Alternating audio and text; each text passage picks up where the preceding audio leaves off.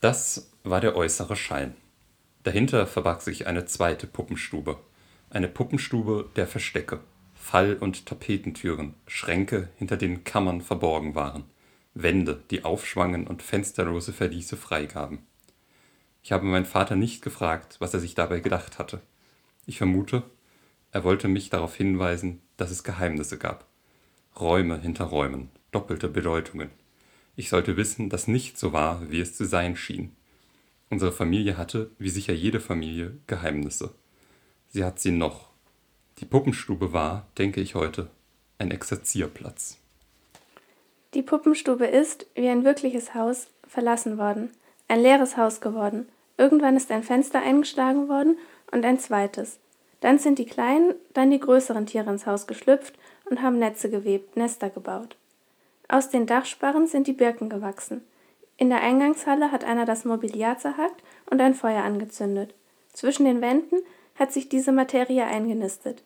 Die anderen, die Schatten. Von der grauen Einsamkeit trete ich in das grelle Licht der Welt, starre in die Sonne, sehe sie tanzen, verbrenne. Und wir sehen nur noch Prosafarben. Damit begrüße ich Luisa. Hallo. Clemens. Hallihallo. Und euch, liebe ZuschauerInnen, zu dieser Folge. Mein Name ist José und heute im Gespräch ist Judith Herrmann und im Besonderen ihr Werk Wir hätten uns alles gesagt. Wer ist Judith Herrmann? Judith Herrmann ist 1970 in West-Berlin geboren und eine deutsche Schriftstellerin. Sie hat ein Germanistik- und Philosophiestudium angefangen und danach auf die Journalistenschule gewechselt. Ähm, 1998 ist dann ihr erster Erzählband Sommerhaus später herausgekommen. Der Anlass dieses Werkes ist die, sind die Frankfurter Poetikvorlesungen von der Goethe-Universität in Frankfurt, weshalb der Text auch ursprünglich zum Sprechen konzipiert wurde. Und die Autorin schreibt immer am Rande ihres eigenen Lebens entlang, in diesem Buch vielleicht so authentisch wie nie zuvor. Dankeschön für diesen Beitrag zum Einstieg. Worum geht es überhaupt? Irgendjemand eine Idee oder Perspektive? Clemens? Ja, das ist natürlich die große Frage, worum es eigentlich äh, in diesem Buch geht. Hermann erzählt ja eigentlich ihr Leben nach in diesem Buch, wobei wir natürlich nicht wissen, was ist davon echt und was ist ausgedacht. Aber ich würde sagen, wie sie selbst schreibt, ist es eigentlich egal, welcher Teil davon ausgedacht ist, was davon echt ist. Und sie schreibt es selber irgendwann, sogar ob es Träume sind oder ob es die Wirklichkeit ist, ob sie es geträumt hat, ob sie sich die Träume ausgedacht hat. Ich würde sagen, es ist egal. Das Thema, das sich für mich durchzieht, ist natürlich auf der einen Seite ganz klar das Schreiben. Sie schreibt immer wieder davon, wie sie schreibt, was auch daher kommt, dass es nur mal als Poetikvorlesung angelegt war. Aber sie erzählt auch, wo, woher ihre Geschichten kommen. Und das ist für mich einmal die Einsamkeit, als ganz starkes Motiv, was sich durch das ganze Buch durchzieht. Und von ihrer Familie, von die quasi vererbten Geschichten, die ähm, nach und nach zu ihrer eigenen Geschichte werden. Die Gespenster sozusagen, das wird ja auch im Klappentext innen, ist schon ein Zitat aus dem Buch. Da heißt es, Geschichten schreiben heißt misstrauisch sein, lesen heißt sich darauf einzulassen. Jede Geschichte erzählt von einem Gespenst. Das ist auch eine Metapher, die sich so ein bisschen durchzieht, die wir vielleicht später noch entschlüsseln können. Ja, ich glaube, dass die Frage, worum es in dem Buch geht, kann man kann jeder so ein bisschen für sich beantworten. Ich habe auch so zwei zentrale Fragen identifiziert beim Lesen. Zum einen die Frage, ob die eigene Erzählung seines Lebens der Wirklichkeit entspricht. Da wären wir wieder bei dem Aspekt des Zusammenhangs zwischen Wahrheit, Erfindung und Geheimnis, auf den auch hinten am Klappentext Bezug genommen wird. Und die andere, das andere zentrale Thema ist das Verschweigen im Gegensatz zum Erzählen. Und da stellt sich für mich die Frage, sollte man Dinge aussprechen oder ansprechen oder sollte man sie eher verschweigen? Ich komme gleich mal auf einen der zentralen Punkte zurück, die Clemens bereits angesprochen hat. Und zwar das Schreiben und wie das entsteht aus den Erlebnissen, den Personen im eigenen Leben. Ähm, und für mich sind das quasi, worum es in dem Buch dann eigentlich geht, Geschichten. Geschichten, die erzählt werden, Geschichten, die real oder inszeniert sind und die dann quasi in dem Buch zusammen eine Erzählung ihres Lebens ergeben. Und hinterher als Leser weiß man nicht mehr als davor, sondern zweifelt später daran, mit ihr quasi entlang, was ist Traum, was ist Wirklichkeit. Das sind für mich so die zentralen Punkte. Ja, es, es ist schon ein Roman, in dem sie. Wollen wir es überhaupt als Roman schon, oder? Es ist zumindest ist als das? Roman klassifiziert, aber das ist eine gute Frage. Ist es eher ein Roman oder ist es eine Autobiografie? Es ist keine Autobiografie, mhm. aber es ist für mich auch kein Roman. Es ist eine Erzählung, insofern, dass sie Geschichten erzählt, die autobiografischen Linien gleichen, sich darin entlanghangeln. Aber für mich sind die Personen dieser Geschichte keine realen Figuren, es sind fiktive mhm. Personen. Sie sind inszeniert in bestimmten Erzählungen, Szenen zum Erscheinen gekommen und für mich hat das alles etwas Surreales. Ja, wir können ja vielleicht einfach mal uns erstmal auf der offensichtlichen Ebene bewegen, nämlich was sie uns eigentlich über das Schreiben sagt, was für mich auch immer, und deshalb fand ich dieses Buch, glaube ich, so interessant, auch uns etwas über das Lesen verraten hat, weil wir uns natürlich alles immer, wenn sie eine Geschichte schreibt, müssen wir uns natürlich auch fragen, was sagt es eigentlich über das Lesen einer Geschichte aus? Und ich würde da direkt Jose auf dich antworten, nämlich hier seit 64. Da zitiert sie Dr. Drehhüs, über den wir, glaube ich, auch noch kurz sprechen müssen. Da. Ja, nachher ähm, auf jeden Fall. Er schrieb, ich zitiere, was für eine unermüdliche Detailarbeit, alles so geschickt zu verfremden, zu entstellen, dass am Ende nichts mehr richtig ist, aber alles wahr. Und das trifft, glaube ich, das, was du gesagt hast, weil es ist, es ist keine Autobiografie, es ist eine, oder Autofiktion, es ist, es ist ganz klar ein Roman.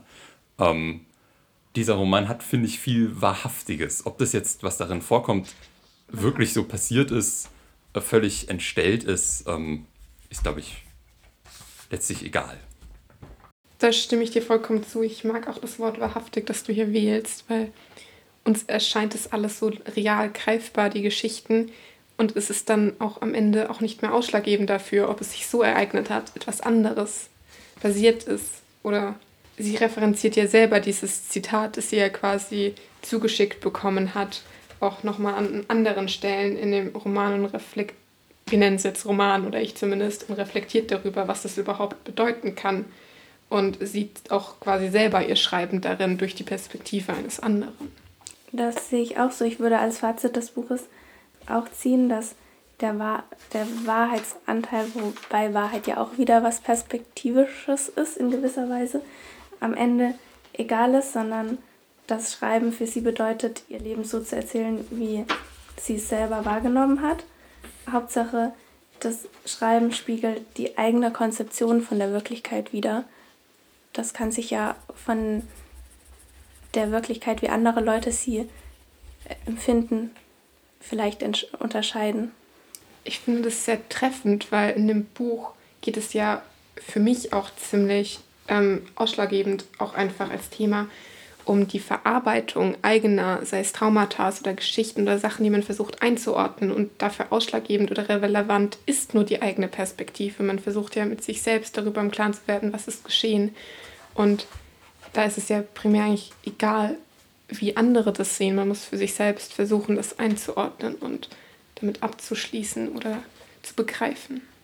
Ja, ich fand es ganz faszinierend. Sie schreibt an einer Stelle, ähm, ich schreibe, wie ich träumen würde, würde ich träumen. Und dann passiert ganz am Ende, gibt es dann diesen, diesen einen Moment, den ich super witzig fand, weil manchmal ist es auch einfach ein witziges Buch. Mitten in der Unterführung ist ein großer, gleißend hell erleuchteter Supermarkt. Wir stehen an einer Tiefkühltruhe und beobachten eine ausgesprochen, ausgesprochen fette Frau, die mit den Händen Artischockenherzen in ein aufgeschnittenes Pidebrot hineinschaufelt.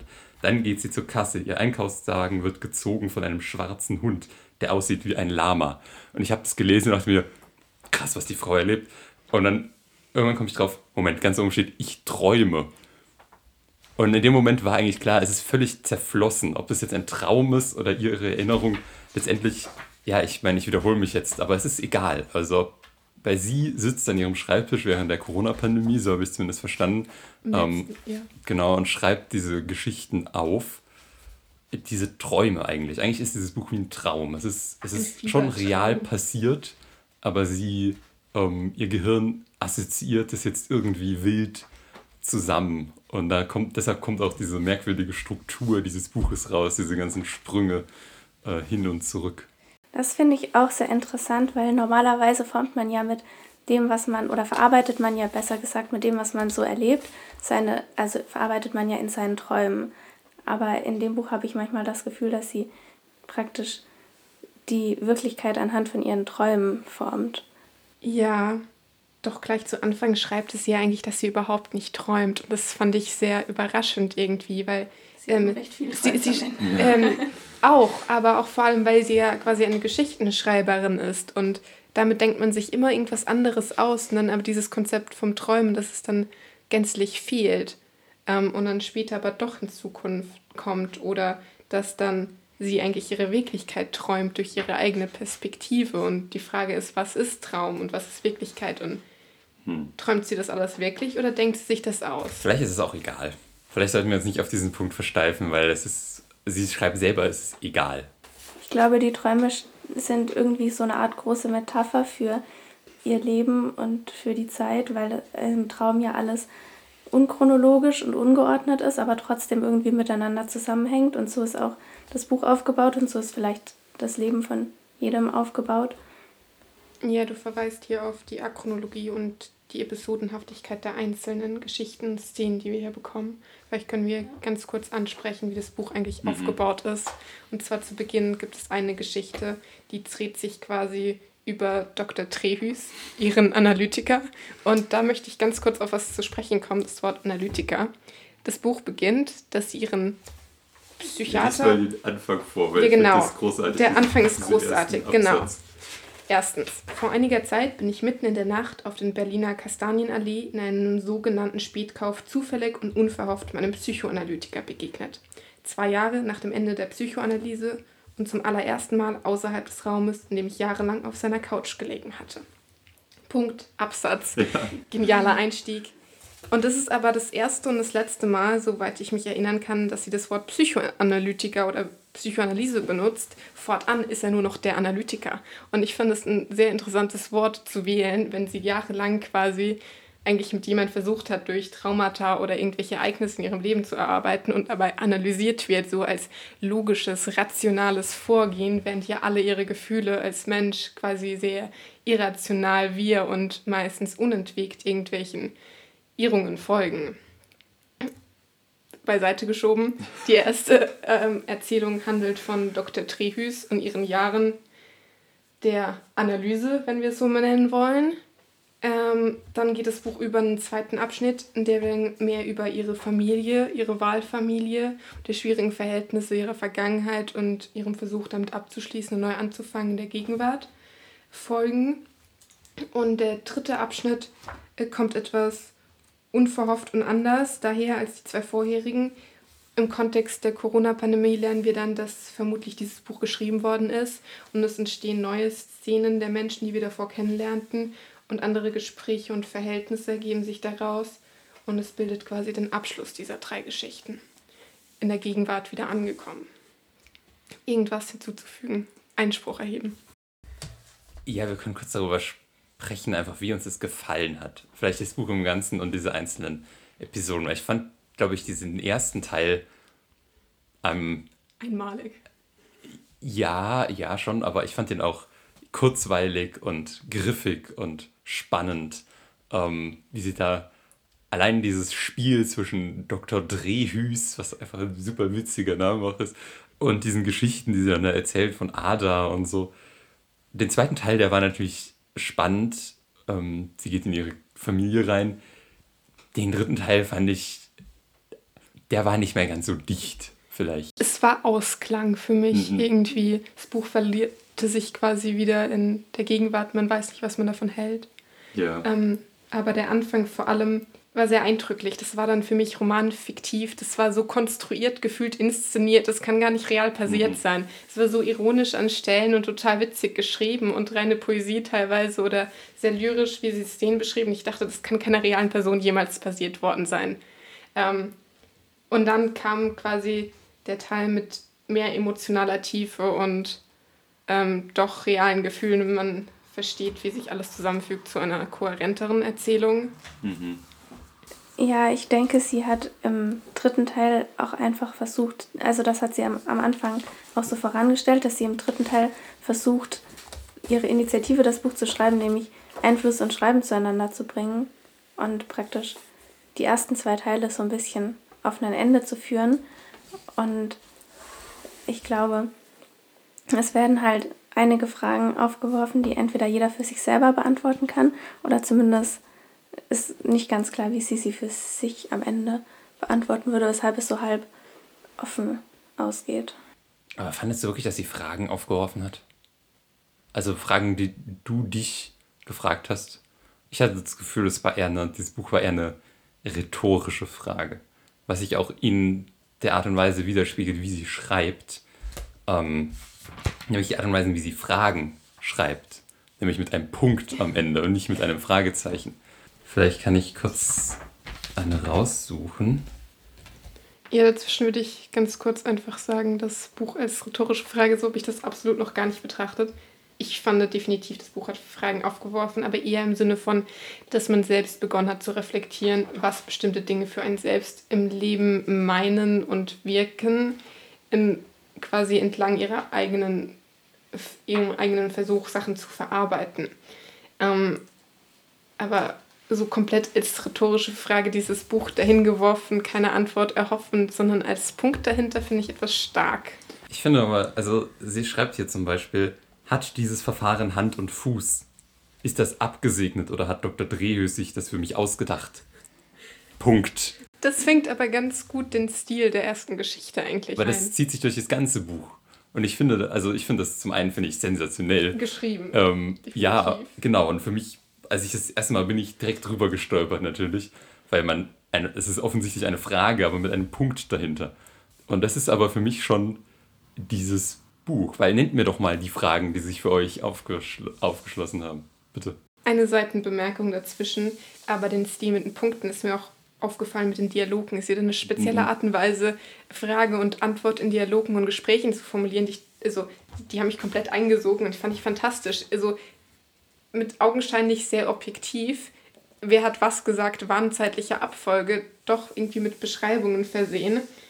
Und dann aber immer kurze Sätze, Punkt dahinter, so abgeschlossen, so Ausschnitte. Mhm. Ähm, ein reales Gespräch ist ja viel wilder und man weiß nicht, wann man was sagen soll und hinterher hätte man ganz was anderes gesagt und dann war das aber so dahingesetzt und das fand ich sehr eindrücklich. Zur eigentlichen Frage. Nach den Fragen? Nach den Fragen ob ich konkrete Fragen habe. Ausformuliert ja. auf jeden Fall nicht. Ich habe meine zwei Fragen ja schon am Anfang. Wiederhol nochmal. Ja, also die ähm, erste Frage bezieht sich ja auf der Konzeption von Wirklichkeit und diesem, diesem Dreieck aus Wahrheit, Erfindung und Geheimnis, was wir ja schon ein bisschen, also was wir schon besprochen haben. Also entspricht die eigene Erzählung seines eigenen Lebens der Wirklichkeit. Wir zu dem Fazit gelangt sind, dass es egal ist, weil jeder eine andere Vorstellung von der Wirklichkeit hat vielleicht, weil Wirklichkeit immer was anderes bedeuten kann. Ähm, und die andere Frage bezieht sich auf das Verschweigen, was für mich ein sehr zentraler Aspekt des, Punkt, des Buches mhm. ist. Also, das wird ja schon im Titel angedeutet.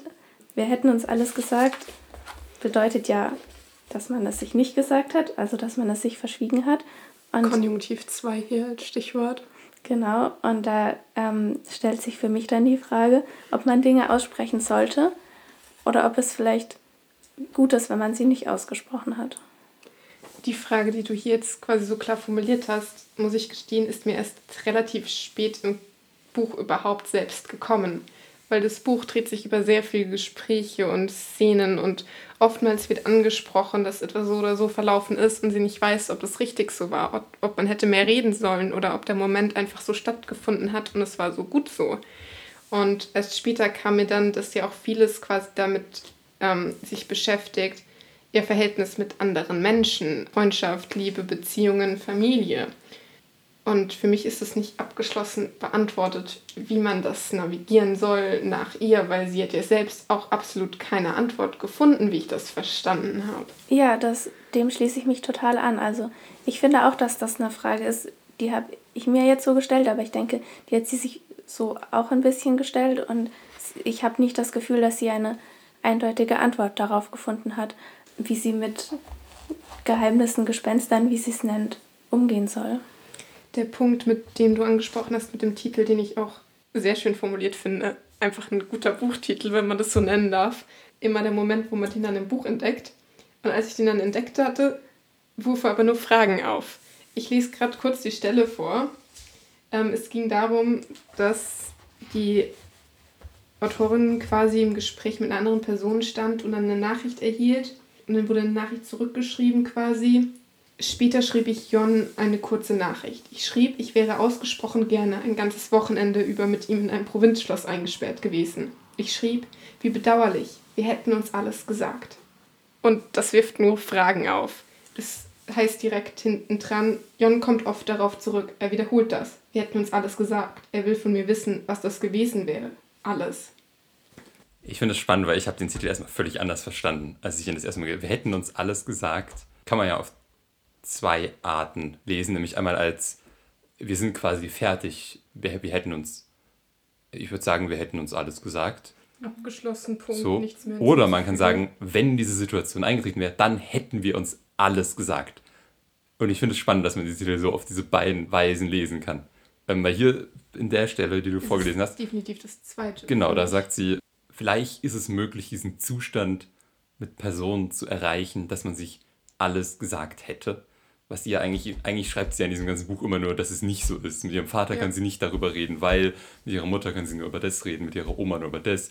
In dem Sommerhaus können sie über alles sprechen, aber nicht über das. Und trotzdem ist diese andere, dieses Wir hätten uns alles gesagt, fast auch wie so ein Abschluss für dieses ganze Buch, weil damit hat sie eigentlich alles gesagt. Nicht alle, also nicht, was heißt alles? Das ist die Frage, die John direkt sagt, aber in einem gewissen Sinne hat sie hier alles gesagt. Ja, ich möchte darauf zurückkommen, was du erwähnt hattest mit dieser Situation, die konstruiert dann theoretisch möglich gewesen wäre, dass sich Person XY ausgesprochen hätten, sich gegenüber geöffnet hätten und dann wäre nichts mehr gewesen, was hätte noch an Worten verlieren werden können. Worauf ich hinaus will, es ist ja eine sehr konstruierte Situation, die nur hypothetisch eigentlich stattgefunden hätte. Ähm, wäre es etwas anders verlaufen, wäre wären sie nicht vom Museumsaufseher entdeckt worden, wären sie eingesperrt worden, aus Versehen übers Wochenende. Und es schien ja in diesem Buch so kurz knapp davor gewesen zu sein. Es hätte passieren können. Was mhm. wäre, wenn? Aber es ist nicht passiert. Und dann nimmt es ja diesen surrealen Charakter an. Unser Leben verläuft jetzt anderen Wegen, aber es hätte auch so laufen können. Hätte es dann noch dieses Buch gebraucht, wenn sie eine Person gehabt hätte? Jetzt können wir mal inhaltlich einsteigen. Wenn sie jemanden gehabt hätte, mit dem sie alles hätte bereden können, also es macht jetzt wenig Sinn, uns psychologisch zu fragen, was Judith Hermann ist, aber das literarische Ich ist ja eine, eine, eine Figur, die eigentlich in einem Umfeld aufgewachsen ist, in dem sie natürlich nicht alles sagen kann, sondern in dem sie sich hinter ihrem Puppenhaus vergräbt, in ihren Büchern, in der auf der einen Seite, es gibt diese eine Stelle, da sagt sie Jähzorn. Wir haben alles immer mit Jähzorn besprochen. Als und auf der anderen Seite, genau, auf der anderen Seite ist das Finale des Buches dann, dass sie mit, eine, mit einem einzigen Satz einen riesigen Streit auslöst. Also das literarische Ich scheint ja schon davon geformt zu sein, dass, die, dass das Schreiben eigentlich die einzige Ausdrucksform für sie geblieben ist. Ja, ähm, für mich steht das literarische Ich, wie du es so genannt hast, für mich eigentlich die Autorin quasi im Dialog mit sich selbst. Also sie arbeitet für mich für, durch das Schreiben, durch ihre Gefühle. Das ist der Dialog, den sie sich immer gewünscht hat, aber nur so quasi realisieren kann. Ja, sie schreibt, denke ich, um zu einer eigenen Stimme zu kommen.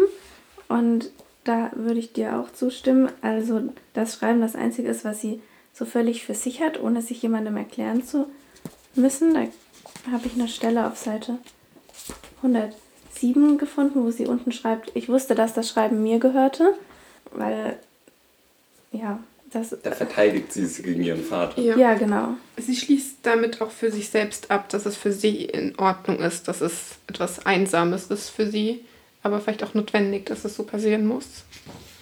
So hatte ich den Absatz, der danach folgt, verstanden zumindest, dass das Schreiben nur in Isolation stattfinden kann.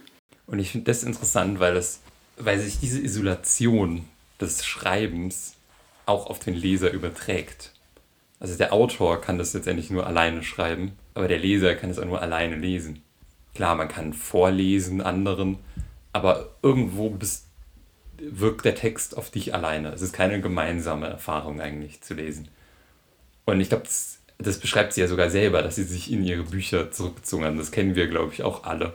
Dass man dann wirklich ein Stück weit alleine ist, wenn man sich hinsetzt und den ganzen Tag einfach nur ein Buch liest bei ihr ist es natürlich besonders krass beschrieben, wie sie sich hinter das Theater, glaube ich, mit einem mhm. Stapel Bücher versteckt und einer Kerze und ja, in völliger Abgeschiedenheit praktisch nur mit Büchern lebt. Ja, damals war das, so wie ich das verstanden habe, aber auch eine notwendige Abgrenzung gegenüber ihrer alltäglichen Welt, ihre einzige Möglichkeit, sich davon abzugrenzen als Person. Und vielleicht Schreiben dann quasi ein Symptom von späteren ähnlichen Gefühlen plus der Welt gegenüber. Dass das nur in der Abgeschiedenheit vollzogen werden kann als Gewohnheit, die daraus folgt. Mhm. Dass Bücher immer mhm. etwas war, was sie für sich alleine nur wahrnehmen konnte oder dass es nur in dieser Situation entstanden ist. Ja. Und dass es sie so unweigerlich quasi geprägt hat als Kind, so eindrücklich mhm. war, dass es gar nicht anders laufen kann. Ja, hat sie die Bücher damals so geprägt? Also sie schreibt, dass sie früh angefangen hat zu lesen, dass das einzige Geschenk irgendwie, das ihr Vater ihr gemacht hat, war, dass sie mit vier lesen konnte. Aber darüber hinaus scheint ja das Haupt, was sie hauptsächlich geprägt hat, einfach ihr Vater. Oder ihre Familie im Großen und Ganzen. Aber ich habe das Gefühl, es geht schon, also der Vater ist schon eigentlich die zentrale Figur, oder? Ich würde dem nicht vollkommen zustimmen und ich habe das auch sehr spät erst begriffen worum es konkret geht oder was sie konkret versucht zu verarbeiten, weil die erste Geschichte führt ja sehr vage auf irgendetwas mhm. Ungewisses hin und wir wissen überhaupt nicht, was sie versucht analysieren zu lassen. Was sind die Antworten, die sie sich erhofft? Und für mich erst spät im Buch kam dann die Offenbarung ihrer Kindheit, die sie so schwer mitgenommen hat oder emotional geprägt und für immer verändert vermutlich oder sie den Weg gehen hat lassen, den sie letztendlich gegangen ist. Und es Mm, ist mir dann erst aufgefallen, als der Charakter Jon sie darauf irgendwie angesprochen hatte, worüber sie nicht schreibt, was sie verschweigt oder was ihr eigentliches Problem sei. Und für mich war das dann auch der Punkt, an dem das Buch sich immer mehr verläuft oder vielleicht auch hineinsteigert in diese einzelnen Szenen und Gespräche mit ihren Eltern am Ende, äh, unter Pandemiebedingungen vermutlich, in auch Isolation quasi, die Szene auf dem Balkon oder so. Hm. Und dann diese Gespräche, die eigentlich nichtssagend sind, aber alles sagend. Vielleicht ist das Buch da dann doch am schwächsten, wo sie am reflektiertesten wird. Kann man das so sagen?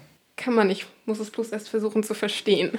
Das am Ende rückt sie näher an die Gegenwart heran und das ja. Buch wird schwächer es verändert sich. Also ich mhm. würde es beschreiben mit diesem Auslaufen. Am Anfang diese verdichteten Geschichten und die, also die Einleitung dann für mich diese verdichtete Geschichten episodisch, ja. achronologisch. Äh, du versuchst es in deinen Zusammenhang zu setzen und zu verstehen.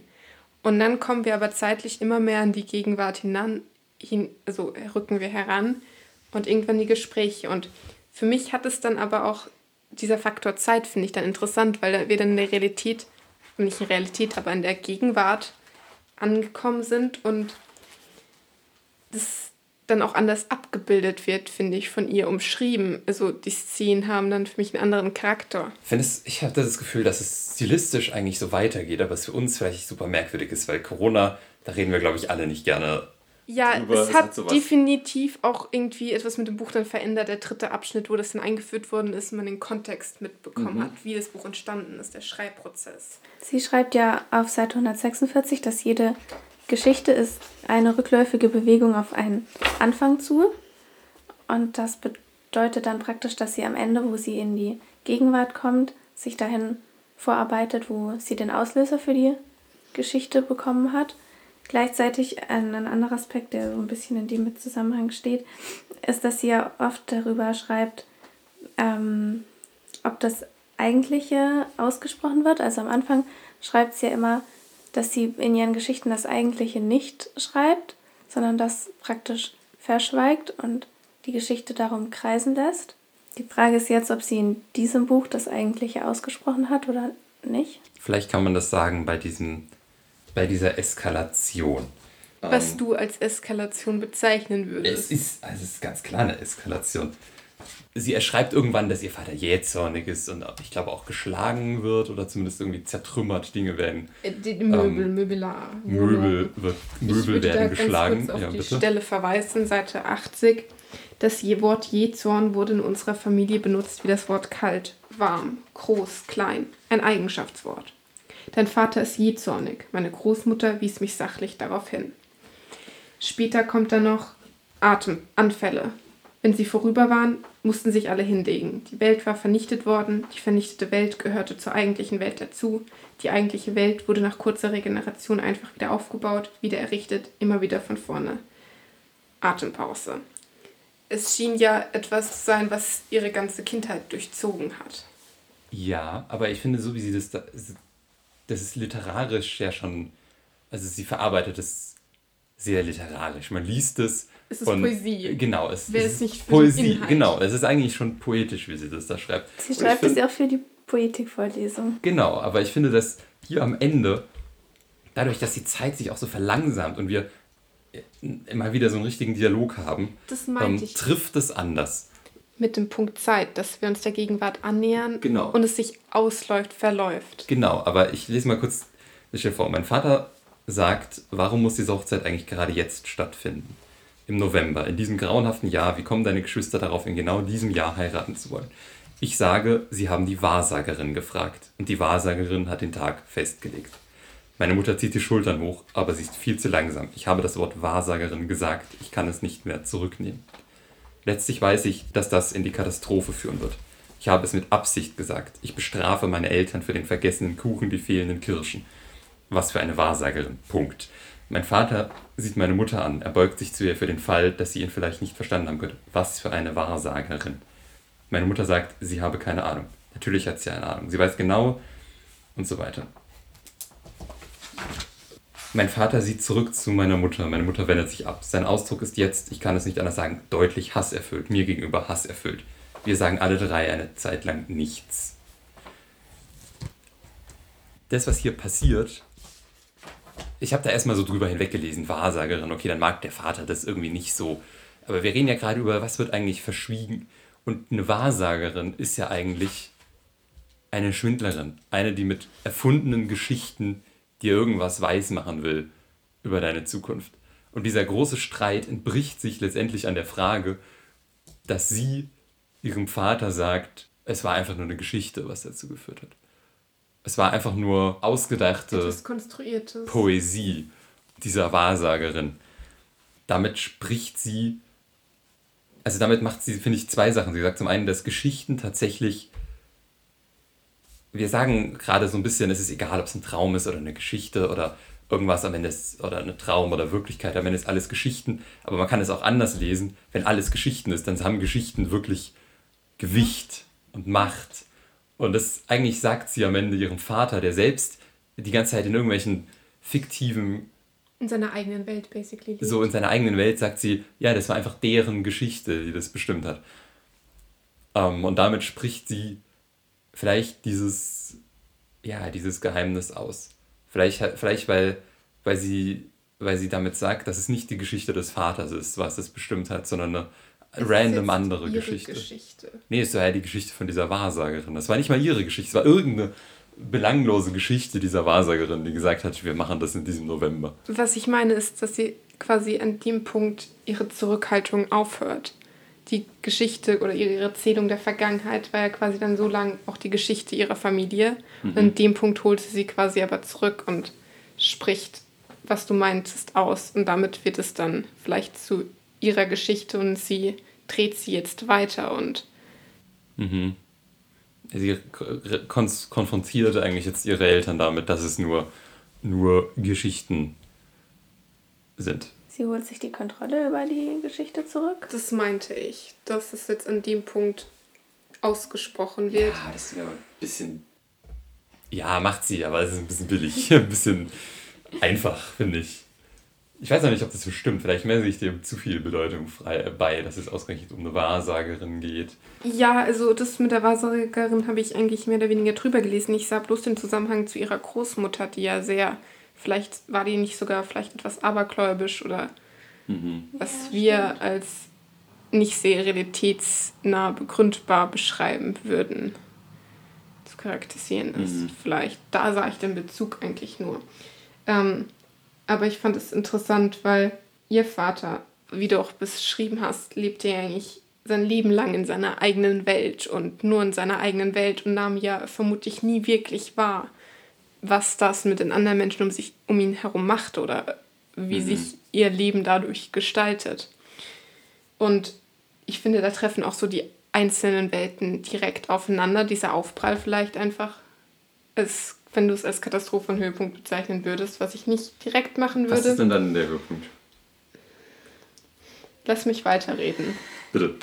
Ähm, ich finde, da prallen dann quasi wirklich, da wird wirklich gesprochen, da prallen die Welten real aufeinander, weil zum ersten Mal quasi durchbrochen wird, was nicht gesagt worden ist davor. Die klare Trennung zwischen den eigenen Welten und fortan schließt sich das eher zusammen.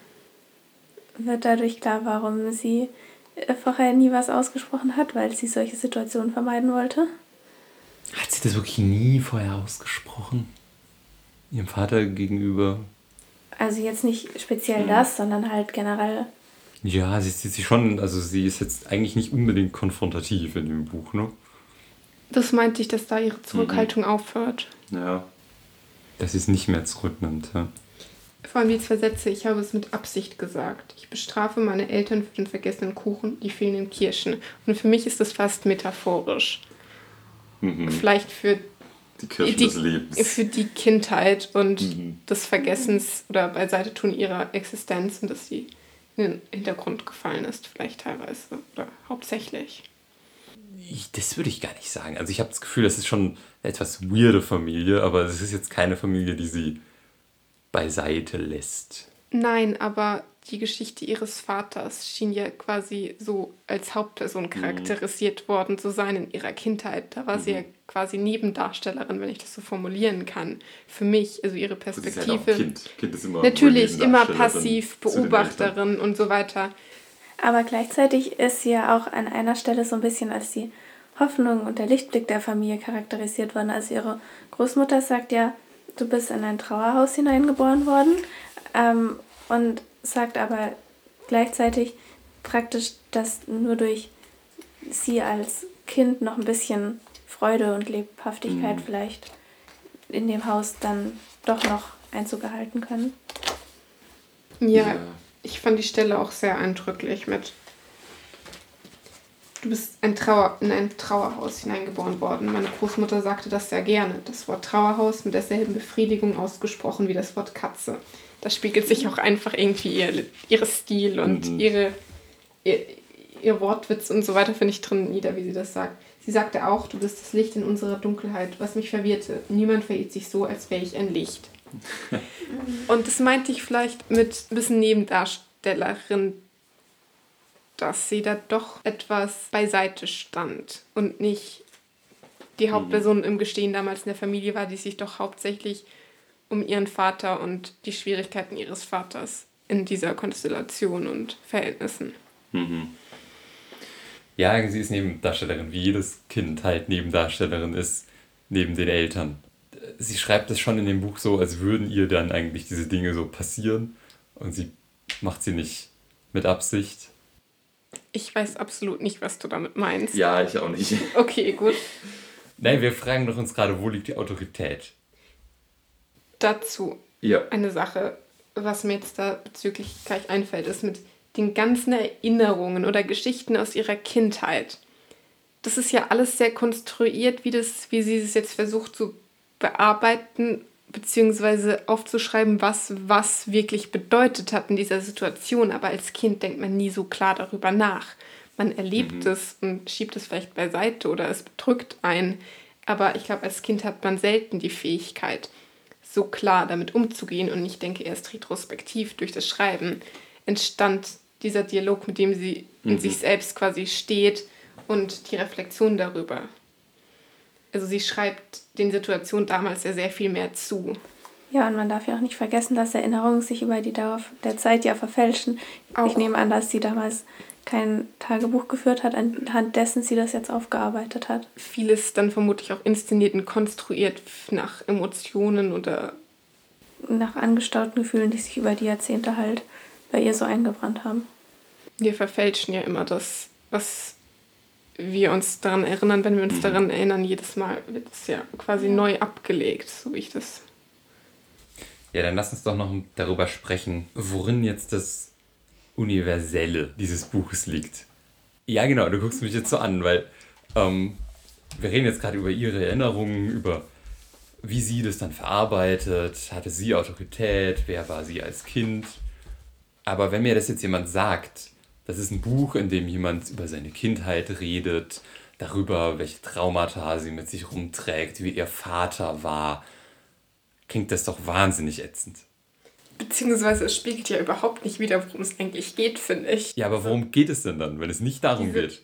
Wörtliche Beschreibung. Naja, einerseits der Kontext der Poetikvorlesung. Ich finde, vieles in dem Buch ist sehr viel Stil und Sprache und poetische Formulierungen für mich, die einfach nur sehr schön zu lesen sind, lyrisch. Und dann gibt es die inhaltliche Ebene. Und das ist vielleicht die Verarbeitung. Und dann gibt es aber für mich auch noch die Ebene der Episoden und des achronologischen Erzählens und der Verwirrung mhm. und des Durcharbeitens. Und Traum und Wirklichkeit. Und das Interessante ist ja auch, dass sie am Anfang anfängt mit, sie träumt nicht. Und das Buch endet mit, und ich schlafe und träumte und träumte. Und das, was? Es wirft nur Fragen auf. In den letzten paar Seiten schreibt sie, sie ist sich ja selbst nicht sicher, was, was geschieht oder wer sie ist. Ja, da wären wir wieder bei dem Eigentlichen, was sie in ihren Geschichten ausspricht oder eher nicht ausspricht. Und sie schreibt ja irgendwann, dass sie sich immer nur weiter an das Eigentliche vorarbeiten kann, dass jede Geschichte ein neuer Versuch ist. Das schreibt sie ganz hinten auch. Einen neuen Versuch machen. Sich versuchen halt immer weiter zu dem Eigentlichen vorzuarbeiten. Aber ich weiß nicht, ob sie das eigentlich überhaupt in Worte fassen könnte, wenn sie, sie wollte. Doch auch an einer Stelle, es geht nicht um Erkenntnis, sondern nur um Annäherung. Aber woran nähert sie sich denn an? Also wenn wir uns sagen, das ist eine Poetikvorlesung gewesen. Es geht um Poesie. Was hat uns denn jetzt dieses Buch über Poesie beigebracht? Gute Frage. Mhm. Also wenn ich jetzt Student bin und ich höre mir jetzt die Vorlesung dieses Buches an, was habe ich dann eigentlich gelernt? Wie also, sie schreiben, also wie sie beim Schreiben vorgeht. Wie sie sich da annähert. Auf jeden Fall, Poesie ist etwas sehr Persönliches hier. Also dieser, diesen Einblick, also diese komplette ähm, Geschichten, die wir hier dargelegt bekommen, ist ja so sehr mit ihrer eigenen eigenen Person, ihrer Persönlichkeit, ihrer Geschichte verbunden. Das ist ja etwas ganz anderes als ein Roman oder sowas komplett konstruiertes. Hier ist es ja, wir bekommen einen Einblick und sei er jetzt komplett real oder etwas inszeniert, aber es ist ja eigentlich ein Abbild ihrer selbst. Mhm. Vielleicht hilft uns das ein bisschen. In einer Rezession zu aller Liebe Anfang hieß es, ich hätte zwei Probleme. Ich könne nicht schreiben und ich hätte nichts zu erzählen. Ersteres beiseite gelassen enthält die zweite Anmerkung eine eigenartige Wahrheit. Ich habe nichts zu erzählen, weil ich das, was ich eigentlich zu erzählen habe, nicht erzählen kann. Ich kann mir diese Frage aus der rote Korallengeschichte beantworten. Nein, keine Geschichte ist die, die ich erzählen wollte oder müsste. Aber ich kann davon erzählen, dass ich das eigentlich nicht erzählen kann. Das Verschweigen des Eigentlichen zieht sich durch alle Texte und es hat sich schon lange von der Familie ab und nach außen gewandt. Es hat sich durchaus im psychoanalytischen Sinne übertragen. Das ist eigentlich schon eine Schlüssel, ein Schlüsselabsatz. Von Schlüsselszene kann man ja nicht unbedingt sprechen. Ja, sie hat nichts zu erzählen. Vielleicht ist dieses Buch, vielleicht ist dieses Ganze, was sie uns über ihren Vater und so erzählt, tatsächlich nur der Stoff, aus dem dieses Buch ist. Aber es geht eigentlich um Poesie an sich. Oder es ist zu metaphysisch quatschig. Ja, ich weiß nicht. Sie wirft ja oft die. Sie, also sie hat zwei Metaphern, mit denen sie ein bisschen um sich wirft. Das eine ist die Metapher des, von dem Wolf, der später am Ende mal aufkommt. Und die Metapher Gespenster, die sie immer wiederholt. Mm, und das sind so ein bisschen für mich die Geschichten, die sie irgendwie aussprechen muss, die sie mal aufschreiben muss oder nicht. Ich kann die Metapher noch nicht ganz komplett entschlüsseln. Ja, die Geschichte ist der Wolf. Das ist vielleicht nicht ganz verkehrt. Weil der Wolf ist zum einen der Jäger und natürlich auch der Gejagte. Die Geschichte ist also zum einen Angriff, wie zum Beispiel am Ende in unserer Eskalation.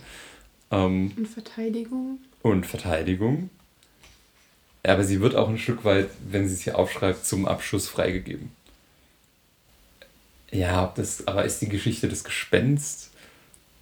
Oder wie meinst du das mit dem Gespenst? Ist dieses Gespenst das, was sie in der Geschichte verarbeitet? Naja, so wie Gespenster sind.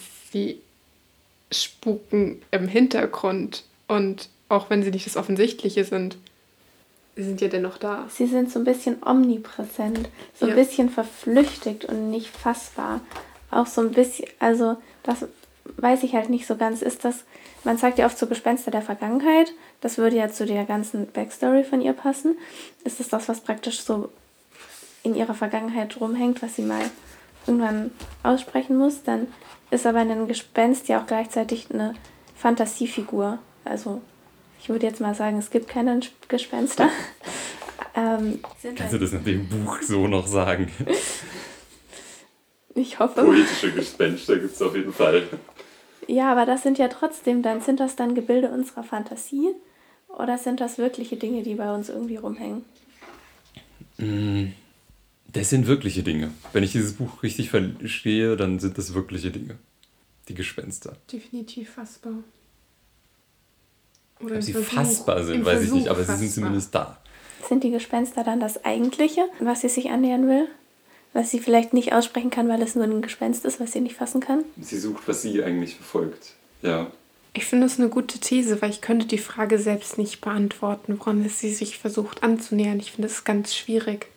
Und das ist für mich so, dass mit diesem, das Buch wirft mehr Fragen auf, als es beantwortet. Nicht im Sinne von konkreten Fragen, sondern im Sinne von, dass ich nicht weiß, was war der Versuch, was war das Experiment, der Versuchsaufbau, was ist das Konstrukt, das wir versuchen zu begreifen. Okay, also wir können natürlich erstmal sagen, dass sie sich an die Gegenwart wieder annähert. Das ist das Offensichtliche. Ja. Sie fängt irgendwo in der Vergangenheit an, springt herum, macht Schleifen, wild. wilde Schleifen und nähert sich der Gegenwart an. Wenn wir es jetzt aber wirklich nochmal unter dieser Frage sehen, was ist Poesie? Leichte Frage. Was ist Literatur? Also, stellt sie, also stell, sie stellt diese Frage, finde ich schon. Oder das ist zumindest in diesem Programm irgendwie angekündigt. Sie sagt doch im Vorwort, es geht um die Poesievorlesungen.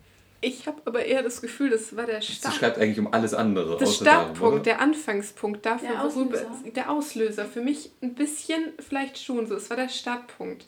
Aber es hat sich vorhin ganz anderes entwickelt und darüber schreibt sie ja auch ist im eine Schreiben. Antwort. Das, wäre eine Antwort auf was ist Poesie. Dass, dass, dass sich Geschichten immer irgendwie entlang verselbstständigen und woanders entlang handeln. Dass sie am Ende also ich habe mir dazu geschrieben, dass sie am Ende auch keine Kontrolle mehr über den Wahrheitsanteil einer Geschichte hat. Definieren wir mal wieder Wahrheit, weil sich, wie sie hier schreibt, eine Geschichte an ihrem Ende ähm, schlicht verselbstständigt. Was auch immer anfangs gewollt war. Das heißt, Poesie ist ein ist etwas, wovon ist zum einen etwas, wovon wir ausgehen können. So wie sie diesen einen Satz hat, von dem ihre Geschichte ausgeht. Es könnte Poesie, nachdem wir dieses Buch gelesen haben, Ausgangspunkt sein für unsere Diskussion, für eine Reflexion über meine Vergangenheit, über unsere eigene äh, Reflexion vielleicht. Aber Poesie ist auch etwas Selbstständiges, etwas, was wir nicht kontrollieren können, etwas, was passiert. Man fängt an und es kommen Dinge zum Vorschein, die man vielleicht gar nicht offenbaren will. Ja. Und auch der Leser liest Geschichten, das schreibt sie an einer Stelle, dass Geschichten diesen Schock, uns noch diesen Schock mitgeben. Behutsam, weil es nur Geschichten sind, aber sie schockieren uns, sie fordern uns heraus. Die, die bringen auch uns, uns, dazu, genau. Sie trägt sich auch immer mit der Frage rum, ähm, ob sie Geheimnisse, Gespenster aussprechen sollte, weil wenn sie die ausspricht, dann verändert sie sie unweigerlich. Ja, aber dann, dann hat sie keinen Besitz mehr darüber. Und die Frage ist aber, will sie überhaupt den Besitz darüber behalten? An einer Stelle im Buch erzählt sie ja dem Jon, ich nenne ihn Jon, ich weiß nicht, wie man Namen ausspricht, ähm, quasi ein Geheimnis von ihrer Kindheit. Und es war etwas, das davor sie noch nie gemacht hat, mit keiner bekannten, mhm. befreundeten Person, außer dem Analytiker, den man wahrlich kaum Freund nennen kann.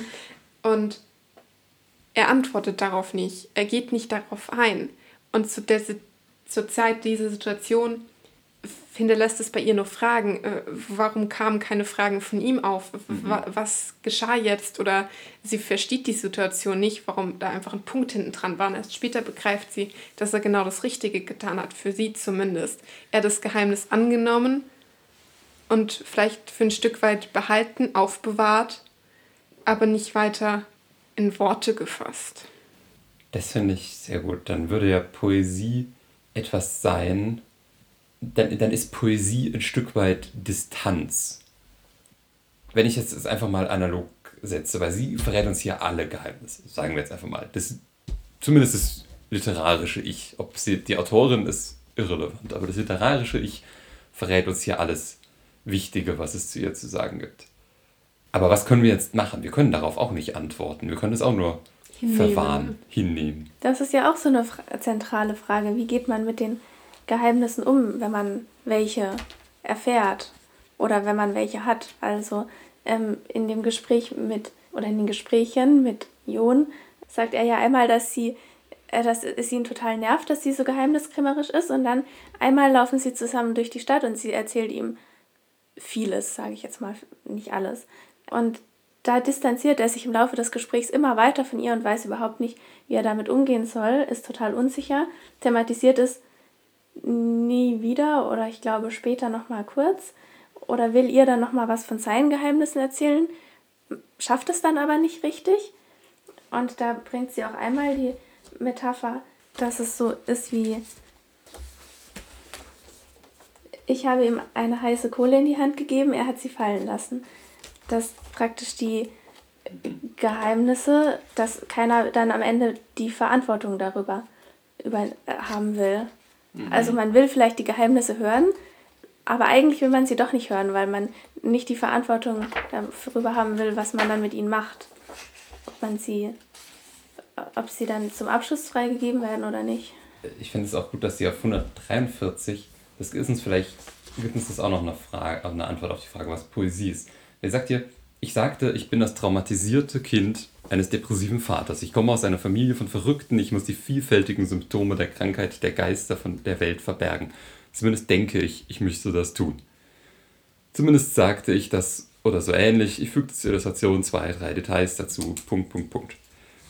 Selbstverstümmelung meines Vaters in der Psychiatrie, die Suizide, die Krankheit meiner Großmutter. Ich fasste mich kurz. Das ist alles sehr rationalisiert. Ja, es ist vor allem eigentlich ja das Sachlich. Gegenteil von Poesie es ist eine Darlegung, eine Aneinanderreihung von Fakten. Mhm. Also was ist es jetzt ist der große Punkt, den wir gerade, um den wir jetzt gerade seit zehn Minuten drumherum gehen?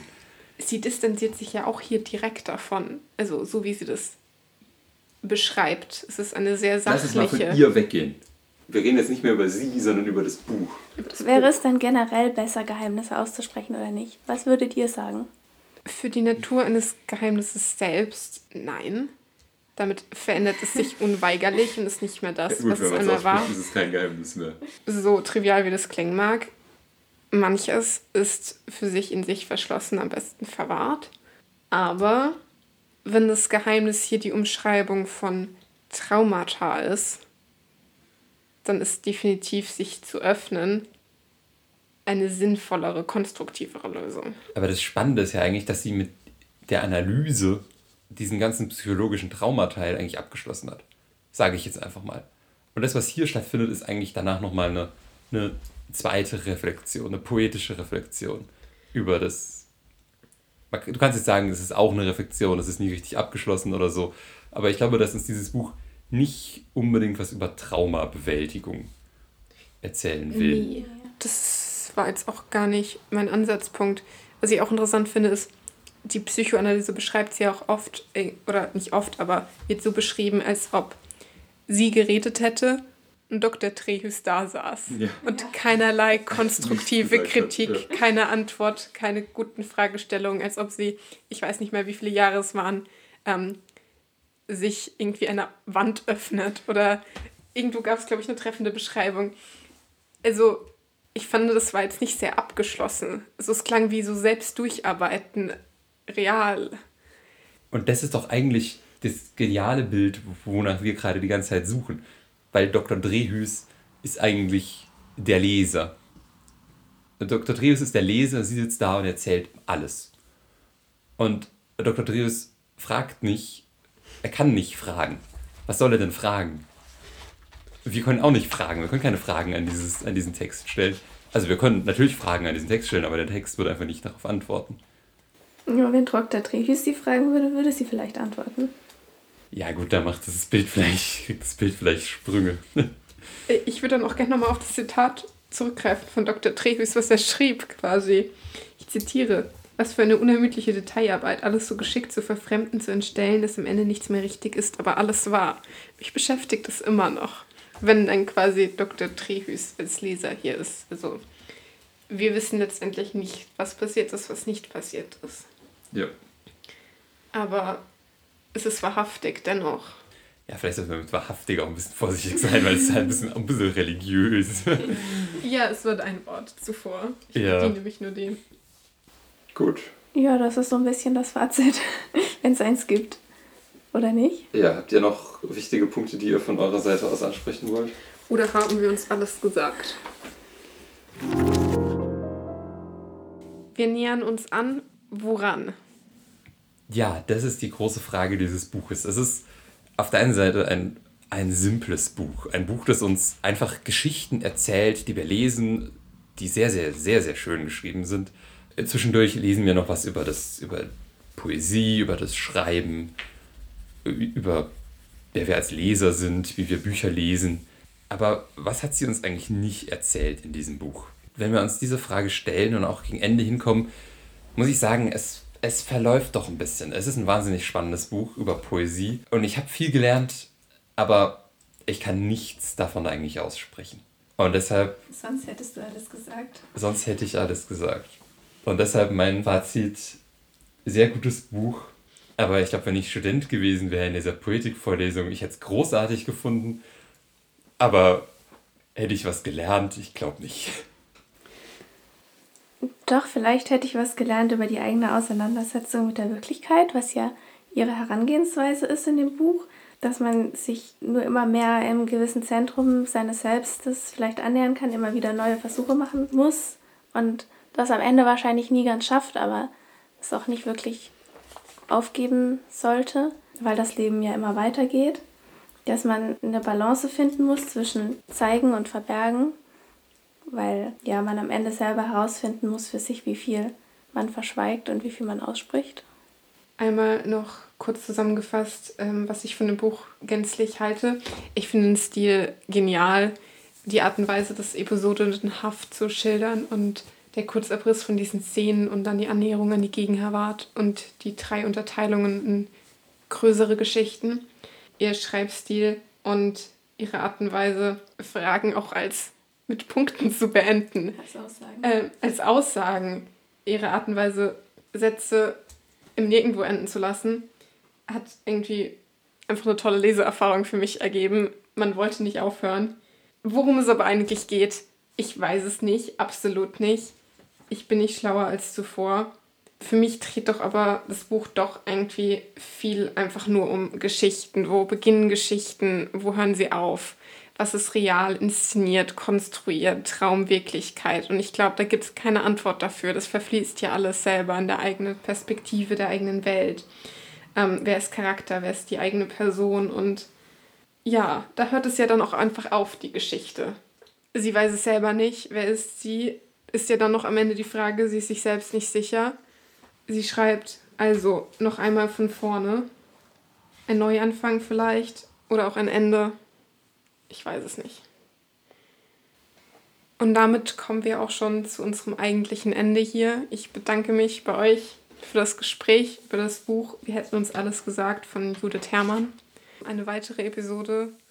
Wir werden uns vermutlich in vier Wochen oder so wieder hören, voneinander hören, sprechen. Das musst du entweder mit Zuversicht ankündigen oder gar nicht. Nein, wir lassen das jetzt so stehen. genau. Um, ähm, und damit bis dahin, wir sehen nur noch Prosafarben. Bis dann. Tschüss.